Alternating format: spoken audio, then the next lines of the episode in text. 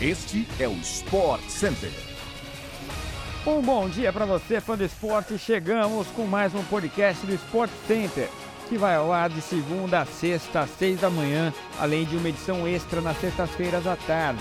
Eu sou Edu Elias, não se esqueça de seguir o nosso programa no seu tocador preferido de podcasts.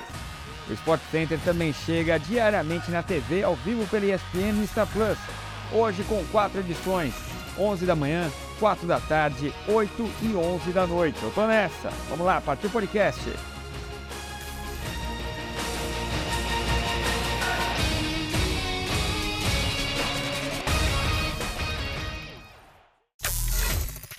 Com muita tranquilidade, o Arsenal bateu o Everton por 4 a 0 nesta quarta-feira na tela da ESPN pelo Star Plus e aumentou a vantagem na liderança da Premier League.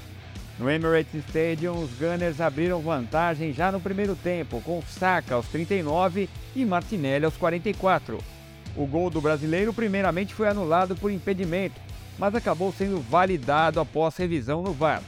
Na segunda etapa, em ritmo de treino, o Arsenal ampliou com Odegaard e Martinelli novamente. Com a vitória, o Arsenal chegou aos 60 pontos na liderança da Premier League, 5 a mais que o segundo colocado Manchester City, agora com o mesmo número de jogos, 25 para cada. O Everton segue na 18ª posição, abre a zona do rebaixamento com 21 pontos. Na próxima rodada, os Gunners enfrentam o Bournemouth, enquanto o Everton visita o Nottingham Forest. Na FA Cup, também na tela da ESPN pelo Star Plus, com direito a dois gols no final, o Manchester United conseguiu uma virada sobre o West Ham e levou a melhor nas oitavas de final da Copa da Inglaterra, em Old Trafford. O placar só foi movimentado no segundo tempo, depois de uma primeira etapa bastante morna. Benrama abriu o placar, mas Aguer contra, Garnacho e Fred decretaram o triunfo dos Diabos Vermelhos. O técnico Eric Ten Hag poupou alguns dos principais jogadores do elenco e se viu obrigado a colocá-los em campo na segunda etapa, principalmente depois de West Ham sair na frente. Jogadores sul-americanos acabaram fazendo a diferença. Casemiro entrou logo após o intervalo e chegou a balançar a rede em lance de bola parada, mas o VAR anulou corretamente por impedimento do brasileiro. E no final, quando o Manchester United pressionava buscando a virada, o argentino Garnacho fez a torcida vibrar com um belo chute colocado aos 44 minutos. Já nos acréscimos, quando o time da casa apenas aguardava o jogo acabar, Fred, que entrara aos 40 minutos da etapa final, ganhou de presente uma bola na cara do gol e não desperdiçou. Sócio majoritário da SAF do Cruzeiro, Ronaldo negocia a venda de 20% das ações da Sociedade Anônima do Futebol para o empresário Pedro Lourenço. O acordo aguarda a assinatura das partes, mas as conversas estão bem avançadas. Pedrinho, como é conhecido pela torcida do Cruzeiro, é empresário mineiro, investidor e conselheiro no clube. O valor do aporte do Pedrinho não será usado totalmente em contratações, caso a negociação seja concretizada. O Cruzeiro ainda tem dívidas importantes para pagar, como os vencimentos de 31 milhões de reais em débito com o Pirâmides do Egito pelo meia Rodriguinho. Ronaldo continuará como sócio majoritário da SAF, com 70% das ações.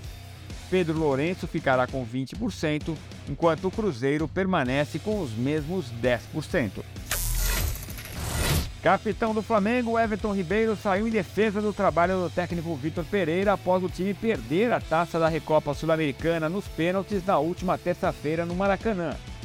Para o meia, o técnico está se ambientando no clube e o grupo está comprometido em cooperar com o português. O zagueiro Fabrício Bruno fez coro com o capitão e defendeu que tenha paciência com o português, principalmente em função de o comandante ter encarado três decisões em pouco mais de um mês o Flamengo foi melhor no primeiro tempo, criou oportunidades de gol e acabou parando na trave por três vezes.